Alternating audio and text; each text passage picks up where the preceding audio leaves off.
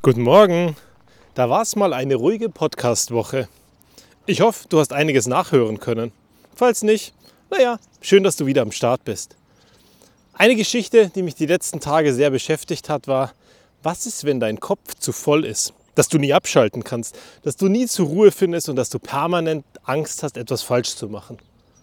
Wie ist das dann eigentlich? Was passiert, wenn dein Kopf immer voll ist? Ein spannendes Bild ist mir begegnet.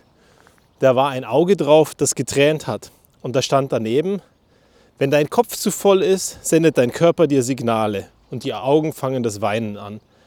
Und wenn dein Körper Ruhe braucht, dann läuft die Nase. Okay, spannend.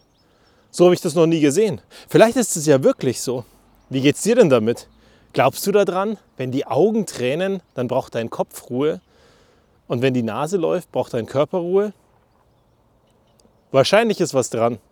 Wahrscheinlich ist auch unser Kopf permanent an und immer viel zu voll. Das eine ist, dass wir ja jederzeit und überall erreichbar sind.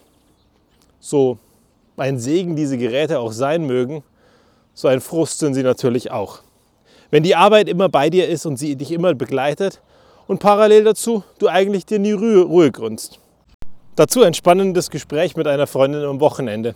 Da stellt sich fest, sag mal, wie bekloppt sind die Menschen eigentlich, dass sie die ganze Zeit auf die Toilette ihre Telefone mitnehmen? Kann man nicht irgendwann mal auch einfach mal Pause haben? Zumindest beim Scheißen? Ja, auch da ist was dran. Und am Ende nehmen dann doch viele von uns das Telefon mit, damit man in Ruhe mal gucken kann, damit man mal ein bisschen rumscrollen kann. Ich erwische mich auch mal dabei. Und genau deswegen sage ich, ich lasse es jetzt weg. Einfach um dem Kopf mal ein bisschen Ruhe zu geben. Einfach mal Gas rausnehmen. Nicht die ganze Zeit erreichbar sein. Nicht morgens und abends immer wieder reingucken. Da ist eine Notification, boom, ich gucke rein. So ein paar Sachen ausmachen. Vielleicht mal einen Fokusmodus einrichten. Ich weiß ja nicht, ob du das kennst.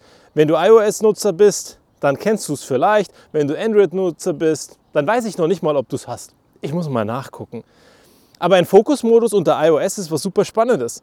Du machst dein Kontrollzentrum auf, also bei einem Gerät ohne Face ID von unten nach oben wischen, bei einem Gerät mit Face ID von oben rechts runterziehen.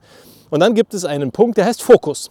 Und dann kannst du einstellen, was du zu dieser Fokuszeit haben möchtest. Zum Beispiel eine Schlafenfokuszeit einrichten oder eine Arbeitsfokuszeit oder Zeit für dich. Meine heißt Ruhe und Fotografie. Ruhe und Fotografie macht alles aus, was aus der Arbeit kommen könnte. Ein paar handverlesene Leute dürfen mich noch anrufen. In Summe sind das 14 Personen.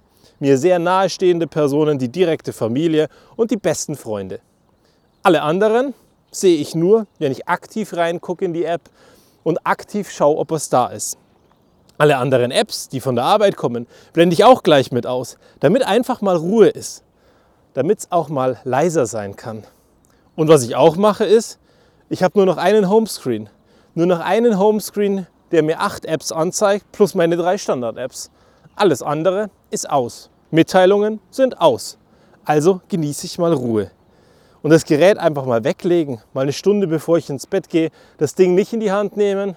Klar fällt es mir schwer, aber angenehm ist es dann trotzdem, wenn ich es tue. Und ich glaube, das ist das, was bleibt und das, was mich beschäftigt.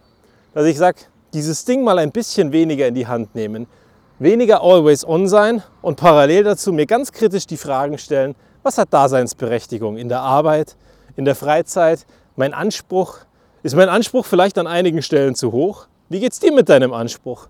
Wenn er permanent da ist und permanent bei dir anklopft, vielleicht ist es an der Zeit, einfach mal von außen ein Feedback zuzulassen. Mal jemanden fragen, dessen Meinung dir wichtig ist. Fragen, wie du dich schlägst im Job.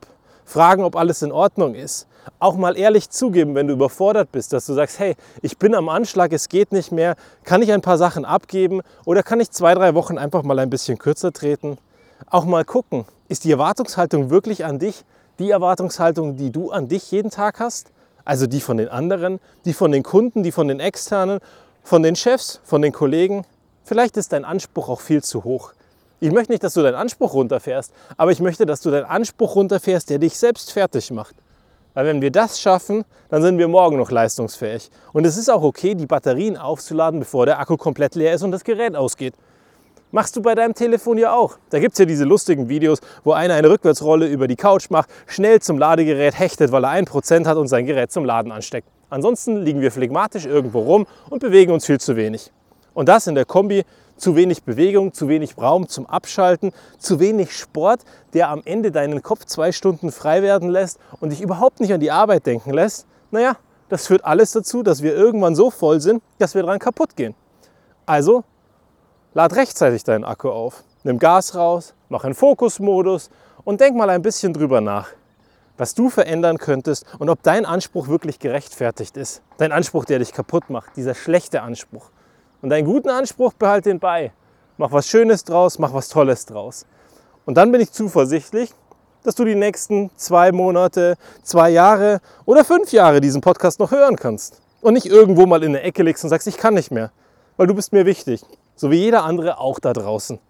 Weil ich glaube, wenn wir alle ein bisschen mehr auf uns achten und wir alle zu den Menschen werden, die was Unglaubliches bewegen können und bewegen werden, aber parallel uns nicht kaputt machen, dann sehe ich morgen eine bessere Welt. Und darüber würde ich mich persönlich freuen. Und genau deswegen gab es eine ganze Zeit lang keinen Podcast um jetzt mit so einem Thema zu kommen, damit du auch wieder ein bisschen drüber nachdenken kannst. Mal sehen, was die nächsten Tage so kommen. Ich kenne da so einige Sachen, die auf mich zukommen, die sicherlich mitteilungsbedürftig sind. Zumindest für mich. Ob das für dich auch so ist, dass du zuhören möchtest, das sehe ich am Ende in meiner Statistik. Nur zumindest lasse ich mich nicht mehr fertig machen von der, wie viele gehört haben und ob es funktioniert oder nicht funktioniert. Weil ganz viele Wochen hat meine Spotify-Statistik einfach nicht funktioniert und ich habe das Gefühl gehabt, oh, ich bin nicht mehr relevant, es hört mich keiner mehr an. Unterm Strich bleibt aber eins. Ich mache das für euch und ich mache das auch ein bisschen für mich. Und wenn am Ende noch einer zuhört, ist es auch in Ordnung. Bis zum nächsten Mal.